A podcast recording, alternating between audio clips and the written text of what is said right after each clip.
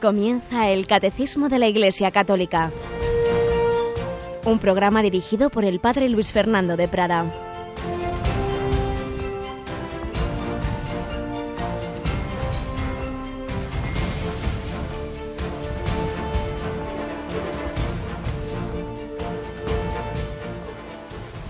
Muy buenos días, querida familia de Radio María. Bienvenidos a esta nueva edición del Catecismo de la Iglesia Católica.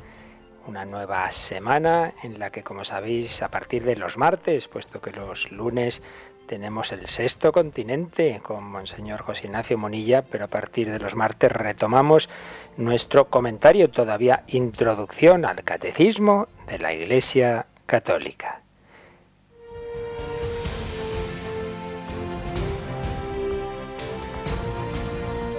Y recordaréis que hemos estado teniendo una serie de sesiones en que antes de entrar en el catecismo como tal, hemos recordado qué es lo esencial, cuál es el núcleo del querigma, de lo primero que tenemos que tener claro nosotros y anunciar a los demás. Si nos viene una persona y nos dice, ¿qué creéis vosotros los católicos? Pues es lo que hemos estado recordando los días pasados, porque es muy importante no empezar por las ramas, no empezar por las consecuencias, sino empezar por el núcleo. El núcleo es que creemos en el amor de Dios, un Dios que se ha hecho carne en Jesucristo, que quiere ser nuestra plenitud, que quiere ser nuestra salvación, que nos invita a la amistad con la Santísima Trinidad que una amistad que empieza en esta vida, pero que se consuma en la vida eterna. Un Dios de amor que ama a cada uno en particular, en nuestra debilidad, en nuestra pobreza, en nuestro pecado, y que a cada uno de nosotros quiere darnos un sentido a nuestra vida. Para ti Cristo es el camino, la verdad y la vida, decía Juan Pablo II en Christi Fideles Laici. Pero una vez que ya hemos expuesto lo esencial de la fe, vamos a empezar a desarrollar todas las los aspectos, todas las partes de esa doctrina cristiana, doctrina católica. Y hoy todavía vamos a hacer una, hoy, algún día más, antes de entrar en concretamente lo que nos dice el catecismo, vamos a hacernos una pregunta previa muy importante. ¿Por qué el catecismo? ¿Qué garantía de verdad tiene lo que vamos a exponer aquí a lo largo de muchas semanas si Dios nos lo concede? ¿Por qué creemos los católicos que lo que está recogido en un documento que llamamos un documento de magisterio de la Iglesia, por qué creemos que eso vale la pena estudiarlo? ¿Por qué creemos que ahí está la verdad? Es lo que hoy vamos a empezar a desarrollar. Pero antes, como siempre, vamos a empezar nuestro día con una historia real que nos ayude, que oriente nuestro día, que nos dé ánimos, una historia, un testimonio, puesto que uno de los aspectos que veíamos importantes de la nueva evangelización es no quedarnos en ideas, sino en personas, en testimonios que ayuden a vivir nuestra vida cristiana.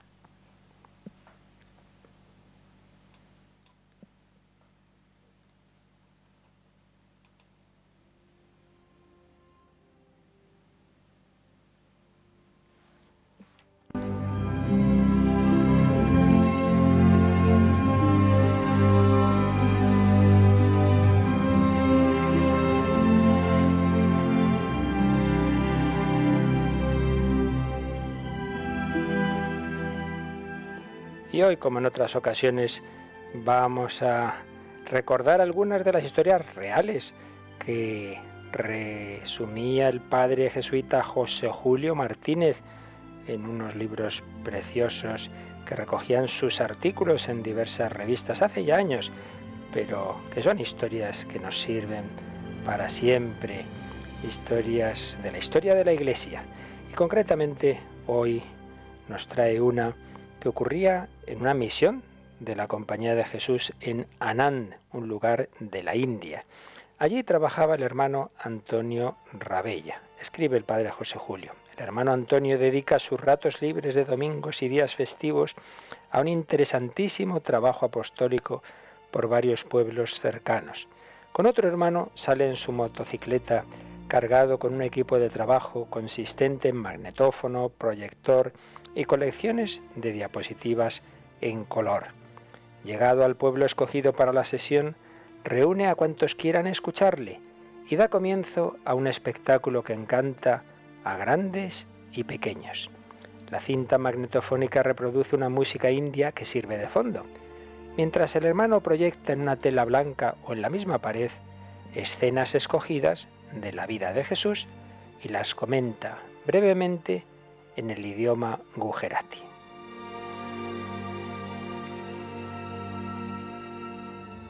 Una tarde se encontraba en una leprosería y llegó a aquella escena evangélica en que Jesús, movido siempre por la bondad de su corazón, tiende la mano al leproso y le cura de repente.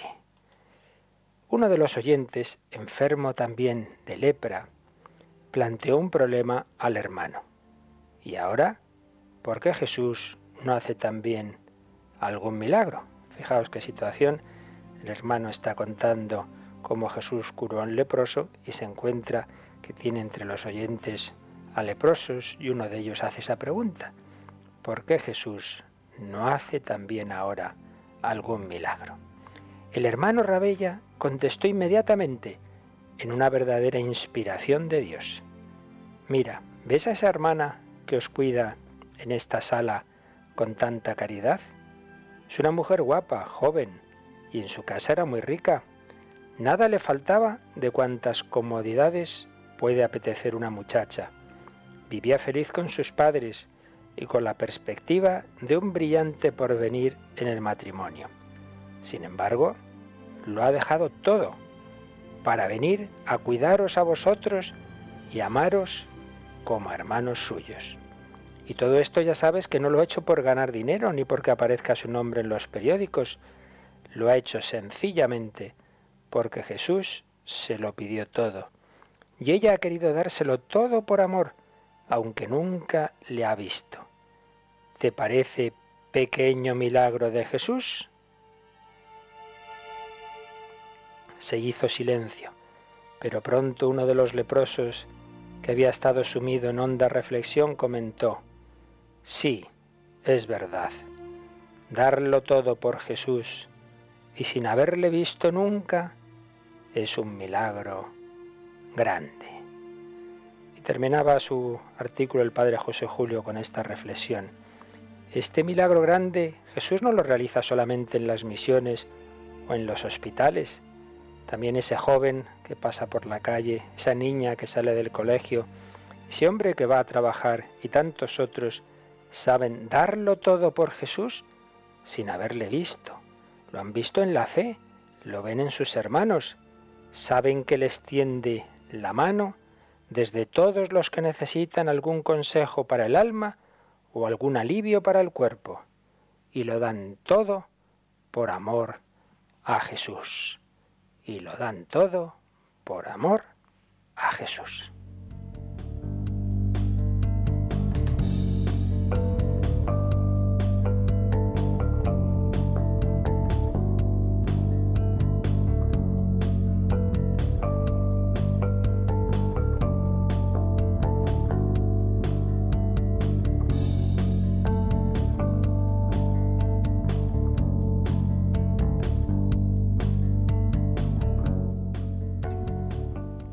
Unidos a tantos misioneros, a tantos catequistas, a tantas personas que como aquel hermano jesuita explican la doctrina católica, la doctrina de Jesús, la vida ante todo de Jesús, como ese hermano contaba esos milagros de Jesucristo, también nosotros en esta conversación matinal, muchos quizá en el coche, yendo al trabajo, a los estudios, otros en vuestra casa, pero todos en esa conversación amigable en torno a lo más importante, no lo más urgente, pero sí lo más importante, que es el sentido de nuestra vida, nuestra vocación a la vida eterna con Dios, nuestra felicidad en definitiva, puesto que lo que Dios nos propone es para nuestra plenitud. Él nos ha creado y sabe lo que nos conviene y lo que nos hace felices.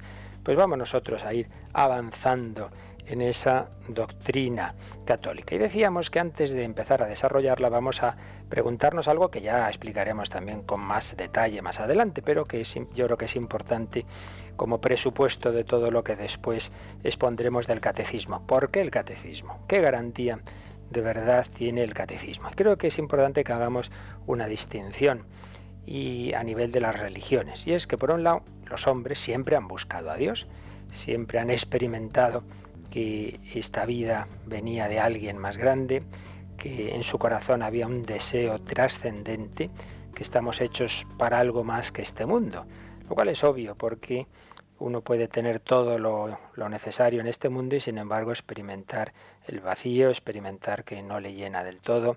Y es que en efecto no somos mera biología, no somos un mero cuerpo, no somos una suma de aminoácidos que nos decía una vez un comunicante que por cierto recuerdo que el correo electrónico está abierto, catecismo arroba radiomaria.es para luego al final vuestras consultas las podamos ir leyendo. Pues no, no somos pura biología, somos espíritus encarnados, ciertamente. Nuestro cuerpo es muy importante, pero además tenemos un alma espiritual. Y en esa alma espiritual los hombres siempre han buscado el principio y el fin, siempre han experimentado que hay alguien más allá de las estrellas y siempre han creído que había una vida más allá de la muerte. Por eso los hombres han enterrado a todos aquellos que iban falleciendo y con signos de que creían en la vida eterna es precisamente en nuestros tiempos la primera vez en la historia que hay grandes eh, grandes números de personas, muchas personas, incluso podríamos decir culturas que como tales no son religiosas. Es una cosa absolutamente excepcional, porque en toda la historia de la humanidad, de una forma u otra, siempre ha estado ese sentido religioso. Pero esa, esa búsqueda de Dios es una búsqueda humana, con todo lo bueno y malo que tiene lo humano. Los hombres razonamos, los hombres buscamos, pero también evidentemente los hombres nos equivocamos. Y por ello esas religiones han tenido siempre una mezcla de cosas buenas y malas, de verdades y falsedades, de a veces errores gravísimos, etcétera, etcétera. El hombre que busca a Dios. Y ahí entran pues tantas religiones que llamamos naturales y ahí entra la reflexión misma sobre la religión, la filosofía de la religión, las diversas ciencias religiosas, el hombre que busca a Dios. Pero hay religiones que estamos convencidos de que no son fruto de la búsqueda que el hombre hace de Dios, sino de la búsqueda que Dios hace del hombre. Dios busca al hombre y le habla, cosa de sentido común, porque no tendría ningún sentido que Dios hubiera creado a un ser con capacidad de conocerle para dejarle ahí en el mundo correteando al sol. Si lo ha creado es para establecer una relación con él y para hablarle, para invitarle a su amistad. No tendría por qué haberlo hecho, pero así lo ha hecho. Dios ha creado al hombre no solamente para que lo reconozca como creador, sino para establecer un diálogo de amistad. Y en ese diálogo la primera palabra es suya. Podemos distinguir eh, en esa revelación con V que Dios hace, que Dios nos hace a nosotros, Dios se nos revela, podríamos distinguir varias fases. Un primer sentido amplio de la palabra revelación es la revelación natural o cósmica, en el sentido de que, bueno, pues todo lo que vemos en el mundo nos habla de Dios, pero ahora no nos referimos a ese sentido tan amplio, sino a un sentido más estricto, un Dios que nos dirige una palabra personal, una palabra personal en la historia.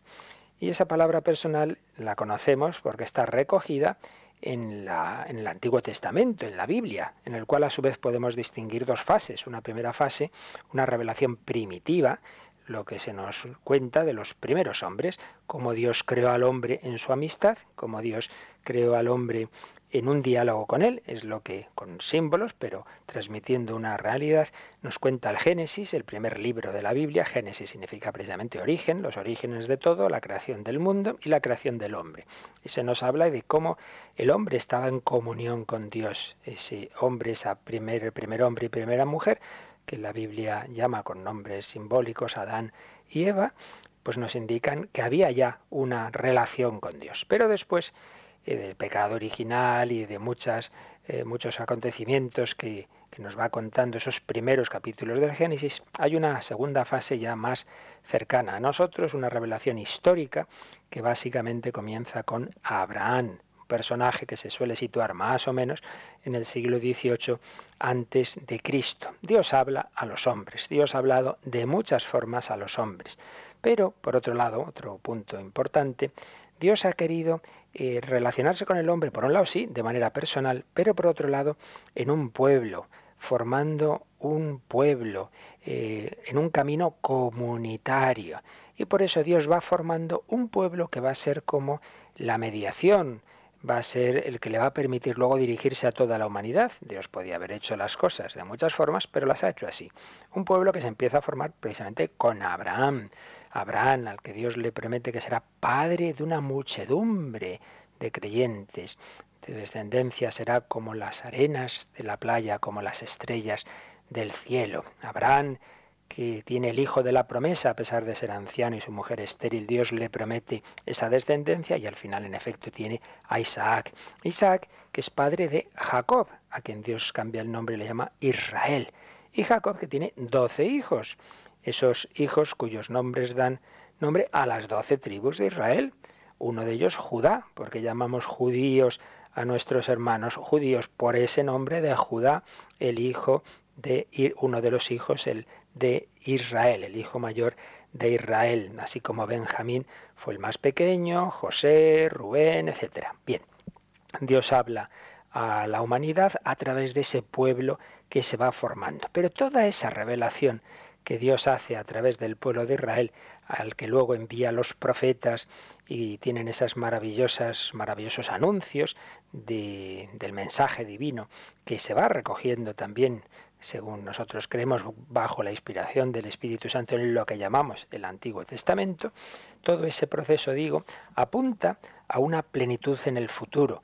Se dice, vendrá un gran profeta, vendrá el gran sacerdote, vendrá el Hijo de David. Se va anunciando un personaje al que se llama el Mesías, es decir, ungido, que va a traer la plenitud de la revelación y que con él se va a llegar a una situación de, paz y de comunicación con Dios. Evidentemente todo ello apuntaba a la venida de Jesucristo. Por ello, toda esa revelación, todos esos siglos de anuncios, de palabras divinas, apuntaban a la palabra con mayúsculas, apuntaban a que Dios no solo iba a decir palabras humanas inspiradas a través de unos profetas, sino que de hecho eh, se iba a hacer palabras, iba a hacer hombre. Hay un texto precioso en la carta a los hebreos, precisamente en su inicio, capítulo 1, versículo 1 y 2, en que se nos dice que de muchas formas habló Dios en el pasado a nuestros padres los profetas, en estos últimos tiempos nos ha hablado a través de su Hijo, de su Hijo. Por ello, toda la revelación culmina en Jesucristo, la palabra hecha carne. Eh, expongo ahora con las palabras de un gran teólogo español, Eduardo Vadillo, de, la Comisión Episcopal para la Doctrina de la Fe, que sintetiza así la revelación que culmina en Jesucristo, con sus palabras, obras, signos y milagros, y por su muerte, resurrección y envío del Espíritu Santo, Jesús lleva a la plenitud toda la revelación y la confirma con el testimonio divino. Se revela pues la verdad profunda de Dios y al mismo tiempo la verdad sobre el hombre. Por ello, antes de seguir leyendo este texto de Vadillo, hagamos una recapitulación. Podemos buscar a Dios por nuestras fuerzas y está muy bien. Y todo hombre desde cualquier lugar del mundo y desde cualquier cultura lo ha hecho. Y quien cree en alguien más allá de este propio mundo, pues lo llamamos creyentes. Un término amplio, los creyentes, pues todos aquellos que creen en Dios concebido de muchas formas en la historia de las religiones. Pero bueno, ponemos ese término global, creyentes. Segundo, ¿a quién llamamos cristianos? A los que creemos que Jesucristo no es un fundador más, no es un profeta más, no es un hombre estupendo más, no, no, no, sino que creemos que es el Hijo eterno de Dios, Dios de Dios, luz de luz, Dios como el Padre. A los que creemos en Jesús en ese nivel divino, pero a la vez hecho hombre. El gran misterio de la encarnación, el misterio central de la fe cristiana. Lo que ante todo creo un cristiano es esto, yo creo en Jesús como Hijo de Dios, aquella pregunta que Jesús hizo a sus apóstoles, ¿quién dicen los hombres que es el Hijo del Hombre? Bueno, uno dicen que, que Elías, que Jeremías, que uno de los profetas, que Juan Bautista, y vosotros, ¿quién decís que soy yo? Y San Pedro, inspirado por el Espíritu Santo y iluminado por el Padre Celestial, tú eres el Mesías, el Hijo de Dios. El Hijo es el que recibe la naturaleza del Padre. Un hombre tiene como hijo a otro hombre. Un, un, león tiene como hijo a un león. Pues Dios tiene como hijo a Dios, Dios de Dios, luz de luz. Ya lo explicaremos en su momento, pero San Pedro, iluminado por el Espíritu Santo, porque eso superaba las fuerzas naturales, dice, tú eres el Mesías, el Hijo de Dios. Y Jesús va a revelarnos que Dios, sin dejar de ser uno, están el Padre, del quien él siempre habla, está él a ese mismo nivel de Dios y luego al final irá hablando del Espíritu Santo. Por tanto, cristianos somos los que creemos en Jesucristo como Hijo de Dios y creemos que Dios es trino, uno y trino. Entonces, el punto central de ser cristiano. Por eso, incluso en, en reuniones ecuménicas, es decir, de cristianos de diversas confesiones, del mundo evangélico, protestante, ortodoxo, la condición para poder ingresar en esos comités y en esas reuniones es esta precisamente. ¿A quién llamamos cristiano? ¿Quién puede venir aquí? El que acepta a Jesucristo como Hijo de Dios y cree en la Trinidad. Si no, no. Por ejemplo, por ejemplo, los testigos de Jehová, aunque se añaden el adjetivo testigos cristianos de Jehová, lo siento en el alma, pero no son cristianos, porque no creen en Jesús como Hijo de Dios ni creen en la Trinidad. Cristiano es el que cree en Jesucristo como Hijo de Dios en el sentido estricto, es decir, al nivel del Padre, Dios de Dios, luz de luz. Creyentes, los que creen en cualquier forma religiosa eh, más allá de, de, este mundo, los que creen en Dios entendido como sea cristianos, los que creemos en Jesucristo como Hijo de Dios, como aquel en el que se nos ha dicho todo lo que realmente nos hace falta, como la última palabra de esa revelación que Dios ha hecho al mundo. Y tercero, católicos, los que creemos que Jesucristo ha instituido una forma, un camino, una mediación para llegar, para comunicarse a los hombres de todos los tiempos y de todos los lugares. Porque claro, ¿quiénes vieron a Jesús? ¿Quiénes pudieron creer en él? Pues claro, los que vivían con él hace 20 siglos y los demás que, pues Jesús ha establecido un camino para comunicarse con los que vivimos en España en el siglo XXI, con los que vivían en China en el siglo pasado o los que vivan en América en cualquier momento, a través de un instrumento de comunicación en el cual se conserva su palabra, en el cual ante todo está su presencia por medio de los sacramentos, etc. Bueno, ya entraremos en detalles más adelante, pero que se nos queden claros ya estos conceptos, que muchos oyentes dirán, bueno, hombre, esto ya no lo sabíamos, bueno, pero nunca viene mal recordarlo. Y además siempre tenemos oyentes que se están justamente acercando a la doctrina católica después de una conversión reciente, que tienen poca formación y que siempre viene bien que a todos recordemos estos conceptos básicos, creyentes, cristianos, católicos. Y volvemos a este resumen sobre la revelación que nos hace don Eduardo Vadillo, porque eh, en ese punto que decíamos de que la plenitud de la revelación está en Jesucristo, pues muchos dicen, hombre, pero pero aunque Jesús sea Dios, pero es hombre, y como es hombre, pues a fin de cuentas lo que nos ha dicho es limitado, y un hombre nunca puede agotar toda la revelación, y entonces se cae en un relativismo, y se pone a Jesús, pues quizá como el más importante de los profetas de Dios, pero no como, como el único, eh, no en ese lugar en que nosotros creemos que está, y por eso comenta Vadillo. Algunos han argumentado que la verdad sobre Dios no podría ser manifestada en su globalidad por una religión histórica, ni siquiera por el cristianismo ni por Jesucristo. Algunos dicen, bueno, es que como Dios es infinito, nadie, ni siquiera Jesucristo, puede darnos una doctrina completa sobre él. Y comenta este teólogo, tales planteamientos olvidan que Jesucristo es el verbo de Dios encarnado, olvidan el carácter definitivo de la encarnación. Es verdad que las palabras y obras de Jesús son limitadas en cuanto que son humanas, pero tienen como fuente la persona del Verbo encarnado. De este modo, la verdad acerca de Dios no es abolida por el hecho de que se exprese en un lenguaje humano.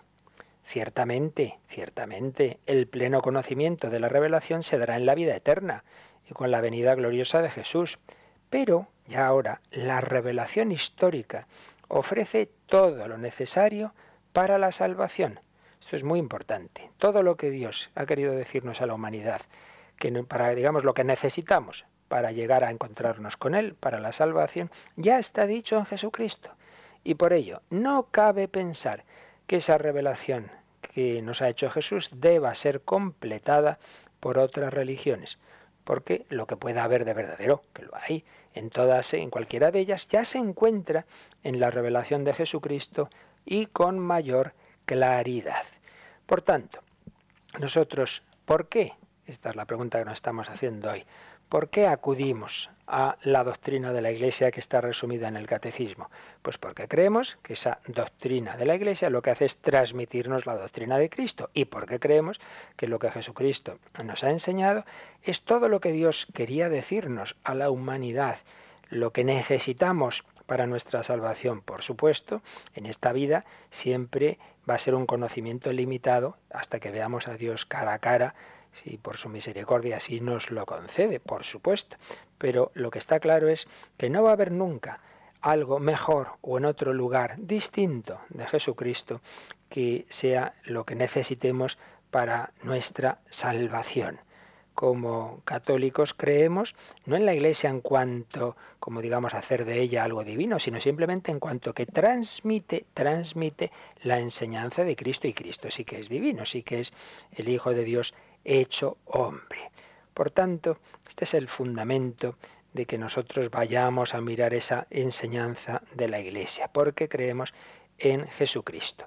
Y no solo en la doctrina de Jesucristo, sino ante todo en su propia persona. Hay que tener en cuenta que Jesús nos enseñó primero con su propia vida, con su propia eh, persona, con lo que él hizo. ¿Cómo es Dios? Pues mira cómo actuó Jesús. Y a esa misma manera de obrar nos está revelando cómo es Dios. Nos está revelando cómo es Dios. Bueno, llevamos ya un ratito con temas profundos y yo creo que es el momento para que eh, hagamos un momento de pausa y para que le digamos al Señor que creemos en Él. Pero que aumente nuestra fe, Señor. Yo creo en ti, yo creo en ti.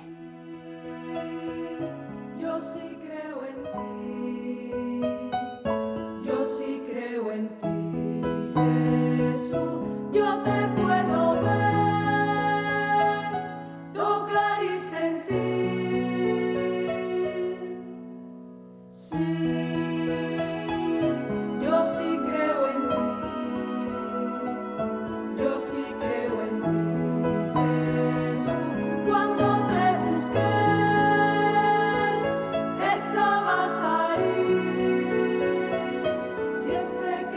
sé siempre que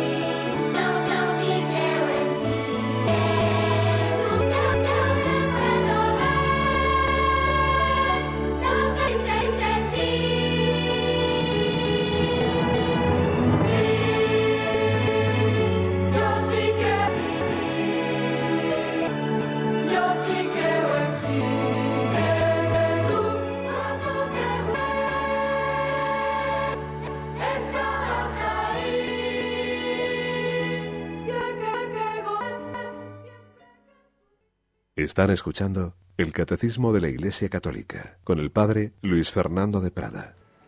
Yo sí creo en ti, Jesús, yo sí creo en ti. Tenemos a Yolanda en el control. Buenos días, Yoli.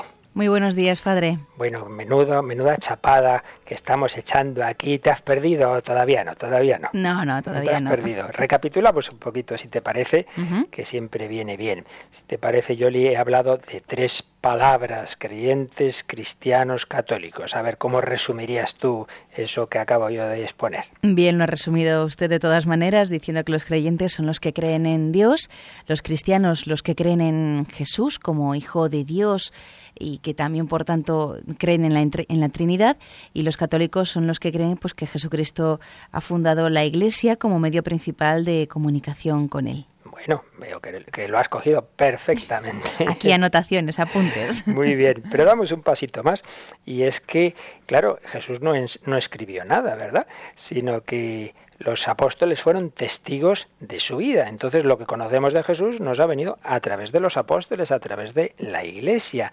Pero a su vez, ahora vamos a hacernos la siguiente pregunta. ¿Cómo nos ha llegado toda esa enseñanza de los apóstoles? ¿Qué te parece, Yoli? Pues la enseñanza primero oralmente, los apóstoles a todos los que le rodeaban, y luego ya se escribieron los evangelios, con lo cual a través del Nuevo Testamento. Exactamente, sí, señorita.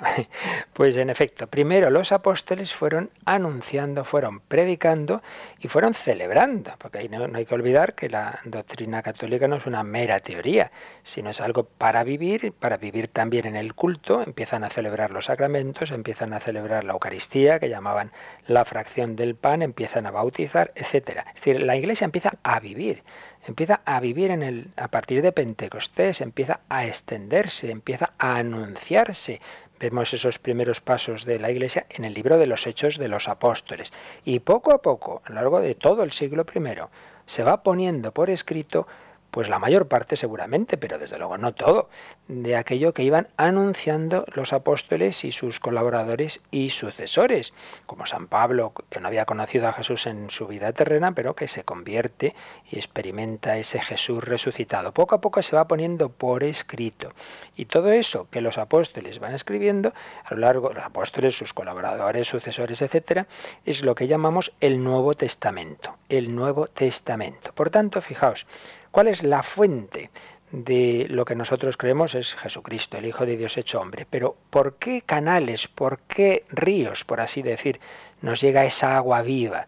Por dos, la tradición, es decir, todo aquello que los apóstoles vivieron, enseñaron, celebraron, etcétera, y la escritura la escritura que engloba todo lo que Dios había eh, revelado antes de Cristo, lo que llamamos el Antiguo Testamento, y lo que los autores sagrados cristianos van escribiendo, en primer lugar, pues digo en lugar de importancia, los evangelios y luego las diversas cartas, hechos de los apóstoles y el Apocalipsis, todo lo cual forma el Nuevo Testamento. Por eso, punto importante para la reflexión teológica, eh, cuáles son las fuentes donde podemos encontrar la doctrina que Dios nos ha enseñado, que nos ha revelado. Las fuentes, pues se habla de dos fuentes. Esto ya lo veremos con más detalle, pues eh, los primeros números del catecismo, pero hoy ya lo conviene que lo dejemos claro.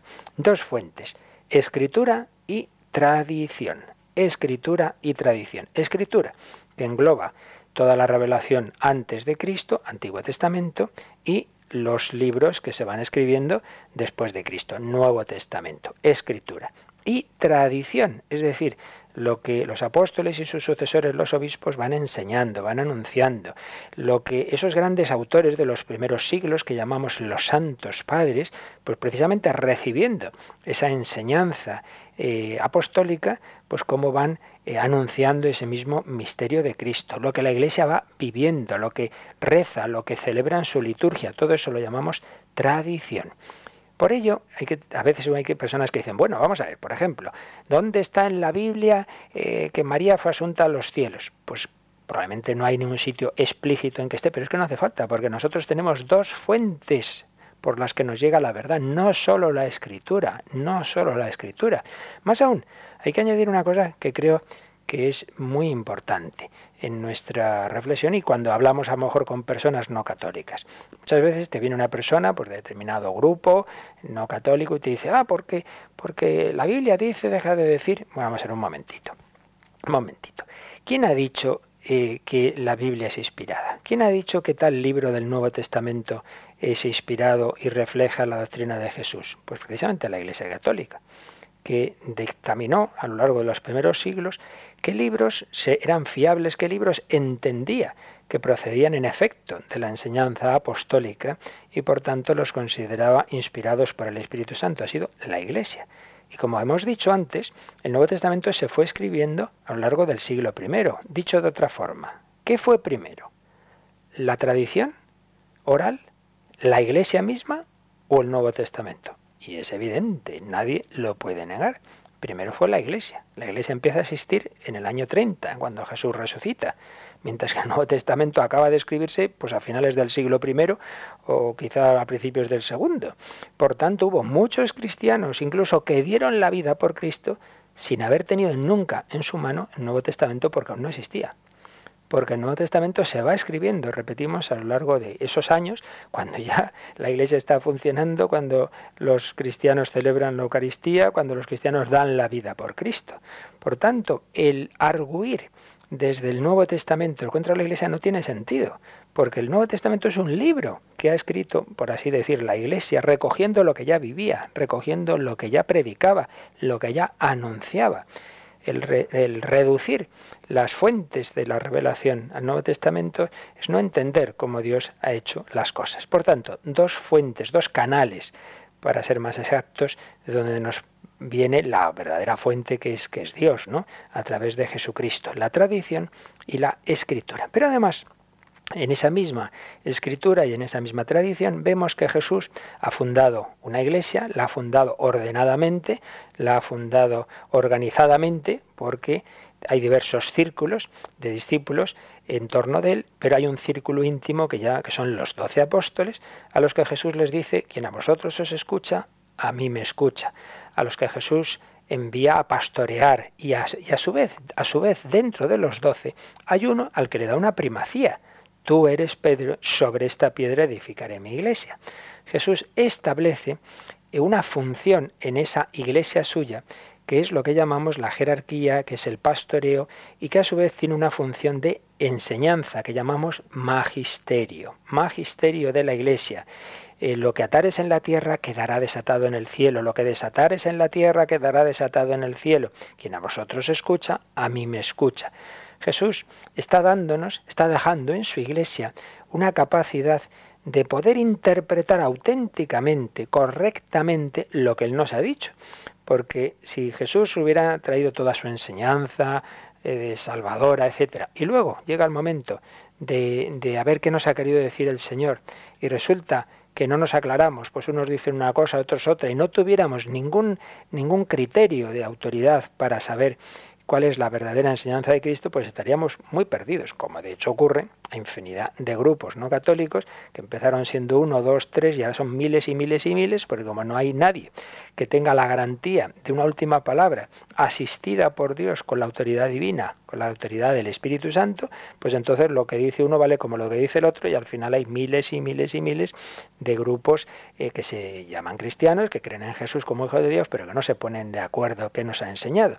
Jesús ha dejado en su iglesia una garantía de una última palabra que es la que tienen los sucesores de los apóstoles, es decir, los obispos, y particularmente la que tiene el sucesor de Pedro, es decir, el Papa. Y esa función de enseñar con la iluminación, con la ayuda, con la asistencia del Espíritu Santo es lo que llamamos el magisterio. Con lo cual tenemos ya tres puntos fundamentales para todo lo que vamos a exponer en este programa la fuente de donde nos viene la verdad, que es Dios y que culmina su revelación en Jesucristo, los canales por donde nos llega esa doctrina, la escritura y la tradición, tradición que engloba, como hemos dicho, la predicación oral, la liturgia, la vida de la iglesia, lo que han enseñado los santos padres, etc. Y tercero, la función de la jerarquía de la iglesia de enseñar con la asistencia del Espíritu Santo, de interpretar correctamente esas fuentes de la revelación que llamamos magisterio, escritura, tradición y magisterio. Ahí es donde un teólogo, y ahí es donde un católico de a pie, cuando quiere saber qué me ha enseñado a mí Jesucristo, a ver, algunos dicen una cosa, otros dicen otra, incluso pues hay cristianos que interpretan así, otros que asado. ¿Cuál será la verdad? Incluso, a lo mejor resulta que un cura me dice una vez una cosa, otro me dice otra. Uy, qué lío es este. Bueno, pues Jesús ya sabía que somos como somos, que cada uno tenemos nuestras ocurrencias, pero que hay una manera de saber realmente cuál es lo que Él nos ha enseñado. Y esa manera es acudir a la interpretación auténtica, la interpretación autorizada, la interpretación que, goza de la promesa de su asistencia, de la asistencia del Espíritu Santo, que esa es la que hace el magisterio. No que el magisterio sea una tercera fuente, no, no, las fuentes ya hemos dicho que son escritura y tradición, pero sí que es el camino más sencillo, más fácil, más seguro de interpretar bien esas fuentes. Eso es lo que llamamos la infalibilidad. La infalibilidad, solo Dios es infalible, pero lo que quiere decir la infalibilidad de la Iglesia es que la Iglesia nos transmite con, con, la asistencia del Espíritu Santo la doctrina de Cristo, que claro es infalible, porque es Dios. No que los hombres lo sean como tales, no que los papas por, en sí mismos se conviertan en personas infalibles, no, sino que cuando enseñan definitivamente en las materias, evidentemente, de la revelación, esto todo esto ya lo precisaremos, ahora es solo una visión, una visión de conjunto, cuando enseñan la doctrina que Cristo nos ha enseñado definitivamente a toda la Iglesia universal, pues ahí eh, no ya no es la persona humana, sino que goza de esa infalibilidad que es la de Cristo, porque Jesús lo así lo ha prometido. Lo que atares en la tierra quedará atado en el cielo. Es decir, lo que tú declares que es verdad, que es bueno o malo, soy yo realmente quien lo está haciendo. Por tanto, escritura y tradición, y luego magisterio como el la fuente, no la perdón, no la fuente, sino la instancia autorizada de interpretación y de aplicación de esa enseñanza de Cristo a todos los hombres. Eh, y por ello, pues es el, el, camino realmente fácil, el más fácil que tenemos de conocer esa enseñanza de Jesucristo. Plenitud de la revelación que que tenemos en Cristo. Los apóstoles la transmiten, primero oralmente con, con, la vida de la Iglesia y luego por escrito, y luego pues el magisterio de la Iglesia, los sucesores de los apóstoles, es decir, los obispos, individualmente o reunidos en concilios a lo largo de la historia de la Iglesia, y muy particularmente el sucesor de Pedro, el Papa, pues nos han ido transmitiendo esa enseñanza de Cristo. Pues bien, en 20 siglos ha habido muchos eh, actos de magisterio de la Iglesia. Ha habido eh, muchas enseñanzas. Normalmente, cuando surgían interpretaciones equivocadas de la doctrina de Cristo. Eh, aparecía por ahí un señor, un tal, un sacerdote, un tal Arrio, que empieza a interpretar eh, que Jesús es Dios, pero de segunda categoría, un Dios que ha creado el Padre. Todo el mundo dice, ¿pero qué está diciendo este hombre? Entonces se reúne los obispos en un concilio, el concilio de Nicea, y entonces se dice, no, no, no, eso es una equivocación, lo que siempre hemos creído, lo que, lo que aparece en, la fe católica, lo que aparece en, la tradición, lo que aparece en la escritura es que Jesús es Dios, Dios, no es Dios de segunda categoría, engendrado, no creado. Y por eso lo decimos en el credo, credo niceno constantinopolitano, porque se empieza a formar ese credo que rezamos, el credo largo, largo que decimos que rezamos en misa, en ese concilio de Nicea, pues un acto de magisterio, ¿no? El concilio de Nicea. Pues el catecismo de la Iglesia Católica es una obra maravillosa, que ya explicaremos cómo se formó, donde se resume lo principal de la Sagrada Escritura, lo principal de la tradición, de la vida de la Iglesia, de los santos padres, de los santos que luego han ido viviendo la doctrina católica hasta nuestros días. Se resume la Escritura, la tradición y el propio magisterio. Es una obra como no ha habido, tan completa nunca. Tenemos el gran regalo de tener en un libro ese resumen, esa síntesis que mm, sintetiza todas esas fuentes de la revelación con la autoridad del magisterio que fue, porque fue por un lado una obra eh, que se hizo, mm, ya lo explicaremos, colegialmente con la participación de, miles de, de, obispos, pero que en último término tiene la autoridad de quien lo asumió, que fue el Papa Juan Pablo II. Por ello, respondiendo a la pregunta con la que empezábamos este programa de hoy, un poco más denso, como habréis visto, que los anteriores, pero era necesario, respondiendo a la pregunta, ¿por qué? ¿Por qué vamos a estar aquí por las mañanas explicando el catecismo? ¿Qué garantía de verdad tiene ese catecismo?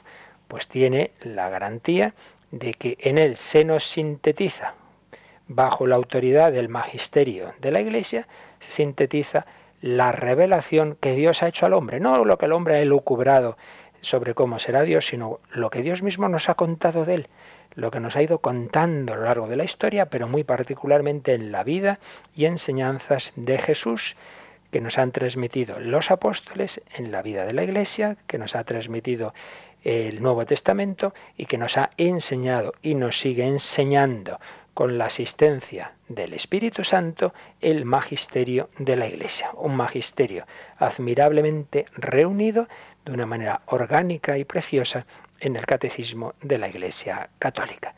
Creo que tenemos muchos motivos para dar gracias al Señor, para agradecerle esa luz, esa luz que nos da para que no andemos perdidos en las tinieblas. ¿Qué será verdad? que no?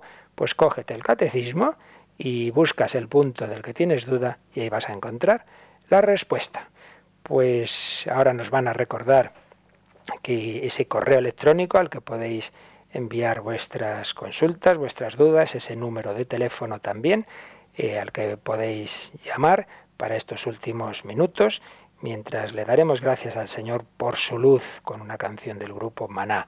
Bendita tu luz. Pero primero nos recuerdan ese correo y ese número de teléfono. Participa en el programa con tus preguntas y dudas. Llama al 91 153 8550. También puedes hacerlo escribiendo al mail catecismo arroba radiomaria.es. Catecismo arroba radiomaria.es.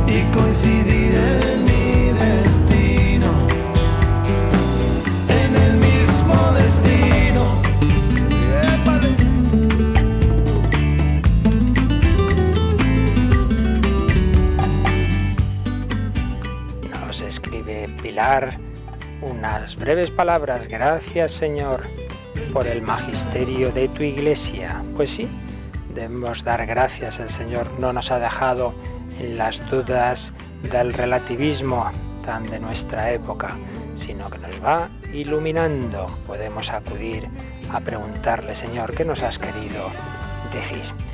Yoli creo que tiene también alguna llamadita. Sí, también nos ha llamado Beatriz de Asturias agradeciendo estas explicaciones del catecismo. Pues lo que nos suele ocurrir a muchas personas que eso de sentarnos a leer el catecismo a lo mejor no encontramos el momento y a través de la radio pues es más fácil. Así que bueno, pues eh, ese agradecimiento de Beatriz de Asturias. Y también nos ha llamado María Teresa de Palma de Mallorca que agradeció también estas explicaciones, pero que se pregunta que a lo mejor hay algunas personas que, mm, que se cuestionan el tema de la infalibilidad, que, es lo que puede explicarles a, a, estas personas que quieren saber qué significa y en qué consiste. Mm, bueno, vamos por orden. Primero a Beatriz es verdad que a todos nos es más fácil escuchar que leer, ciertamente. Pero yo, de todas maneras, animaría mucho a nuestros oyentes. Yo creo que no debe faltar en ningún hogar católico el catecismo de la Iglesia Católica. Y hay dos formas de leerlo. Hombre, la ideal sería sistemáticamente, y de hecho, pues quien vaya siguiendo estos programas, pues yo le animo a que se coja el catecismo y vaya leyendo lo que os ponemos, pero todavía mejor si va por delante. Y así cuando lleguemos a un punto ya se lo ha leído y ya puede tenerlo más pensado, incluso las dudas y las preguntas. Una manera ordenada nada. Y otra manera más fácil es cuando surge una duda concreta que dice la Iglesia de esto, de lo otro y tal, pues ir al índice final y buscar, tiene varios índices, y buscar este punto en concreto. Y hombre, eso creo que cuesta muy poquito, muy poquito, pueden ser tres, cuatro, cinco minutos de ver un punto concreto en el catecismo. Y en María Teresa, el punto de la infalibilidad precisamente creo que lo, lo abordaremos mañana un poco y más con calma cuando lleguemos a eso, pero en dos palabras simplemente... Mm, quiere decir esto? Ya, he anunciado antes algo. No es decir que los hombres de la Iglesia como tales son, son infalibles, evidentemente que no, sino lo que se quiere decir es que creemos que el Hijo de Dios hecho hombre, que es infalible, obviamente, si creemos que es Dios, ¿cómo no va a ser infalible? Pues Él nos transmite su doctrina eh, a través de la Iglesia y garantiza que la Iglesia en efecto es fiel a lo que Él nos ha enseñado. La infalibilidad es simplemente fidelidad que la Iglesia, eh, porque así lo ha hecho el Señor, porque si no nos hubiera dejado perdidos sin saber qué nos ha querido decir, que nos transmite fielmente lo que en sí mismo es infalible, que es la doctrina de Cristo, la doctrina de Dios, no nuestras palabras. Voy a decirlo con, con las palabras de un autor inglés, eh, Christopher Derrick, que no es teólogo, pero que es un profesor universitario muy serio, tiene un libro precioso, Huid del escepticismo, y escribía este, este autor. Es una responsabilidad intelectual usar las palabras en su sentido público y generalmente aceptado. Ahora bien, el sentido básico de la palabra católico implica la aceptación de la autoridad de la Iglesia en cuanto ésta enseña con la voz de Dios y no la de los hombres. Por eso es contradictorio afirmar Creo que la Iglesia enseña con la autoridad de Dios, eso significa ser católico, que creo que la Iglesia enseña con la autoridad de Dios y a la vez, pero no puedo seguir a la Iglesia en tal o cual cosa. Hombre, puede que tal persona esté de acuerdo con la Iglesia en muchas cosas, pero ha rechazado la idea central del catolicismo, que lo distingue de un cristianismo vago y generalizado, la idea de que la Iglesia habla con la voz de Dios. Uno está en su derecho de pensar que la Iglesia ha malinterpretado el Evangelio, como hizo Lutero, pero entonces no debe llamarse católico, no porque lo diga el Papa, sino porque lo dice el diccionario. Porque el sentido de católico es creer que la Iglesia enseña con la autoridad de Dios y evidentemente Dios es infalible. Cristina me parece que tiene alguna llamada más, ¿no? Tenemos una llamada de Enrique de Castellón que le da las felicitaciones por todo. Una llamada más, Cristina. Perdón, sí, tenemos una llamada de Enrique de Castellón. Estás meditando mucho las teologías y claro, te, te, subes, te subes. pues Enrique nos dice que, bueno, ya tan cerca la festividad de los santos y los difuntos, pues a él siempre le ha surgido la duda, pues de las cosas que les van comentando algunos sacerdotes o fieles, de si es verdad que los difuntos en el purgatorio están en sufrimiento y en tormento continuo o están en purificación. También quería preguntar si los niños van al purgatorio y los enfermos mentales, porque él tiene un enfermo mental en su casa. Y además quería saber si eh, los enfermos mentales son como los niños para Dios, muy queridos y muy especiales. Bueno, pregunta demasiadas cosas ya para, un minuto, ¿verdad? Que ya veremos con detalle. Pero bueno, eh, esto viene bien también para decir una cosa.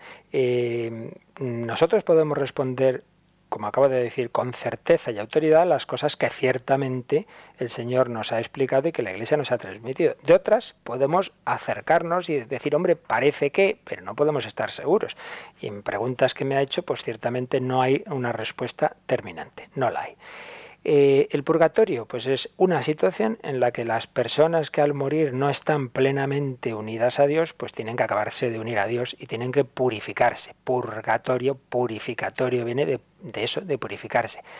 ¿Esa purificación implica sufrimiento? Parece que sí, parece que sí un tipo de sufrimiento, sin embargo, que no tiene nada que ver con el del infierno, porque el del infierno es un sufrimiento desesperanzado, de que aquí no hay nada que hacer. Mientras que el que está en el purgatorio sabe que se ha salvado, que simplemente está preparándose para el encuentro con Dios.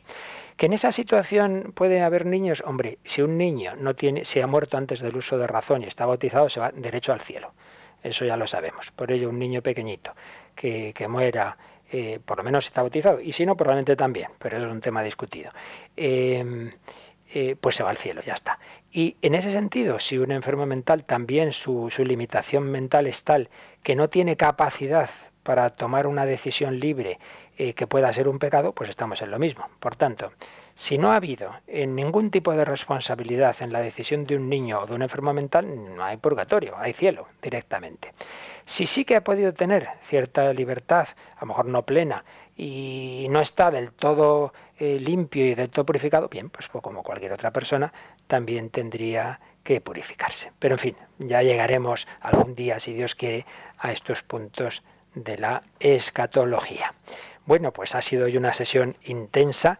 Mañana seguiremos explicando un poquito estos fundamentos del catecismo, un poco más también esa pregunta que se nos ha hecho de la infalibilidad.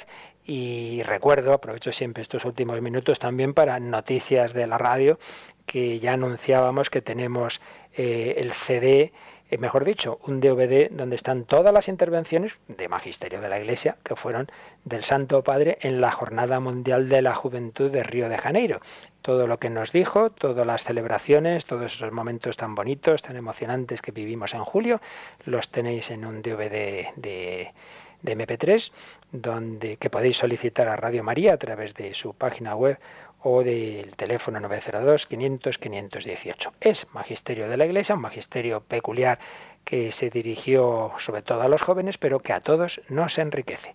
Pues pedimos al Señor que nos ilumine, que nos guíe, que nos dejemos enseñar por su magisterio, que seamos humildes y así a través de la Iglesia conocemos a Cristo y a través de Cristo conocemos al Padre. Que Él, el Señor Todopoderoso, os bendiga en este día que comenzamos. La bendición de Dios Todopoderoso, Padre, Hijo y Espíritu Santo, descienda sobre vosotros y hasta mañana, si Dios quiere.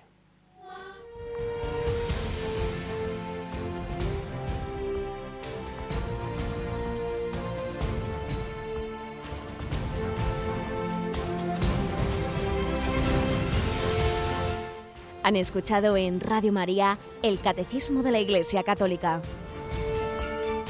un programa dirigido por el Padre Luis Fernando de Prada.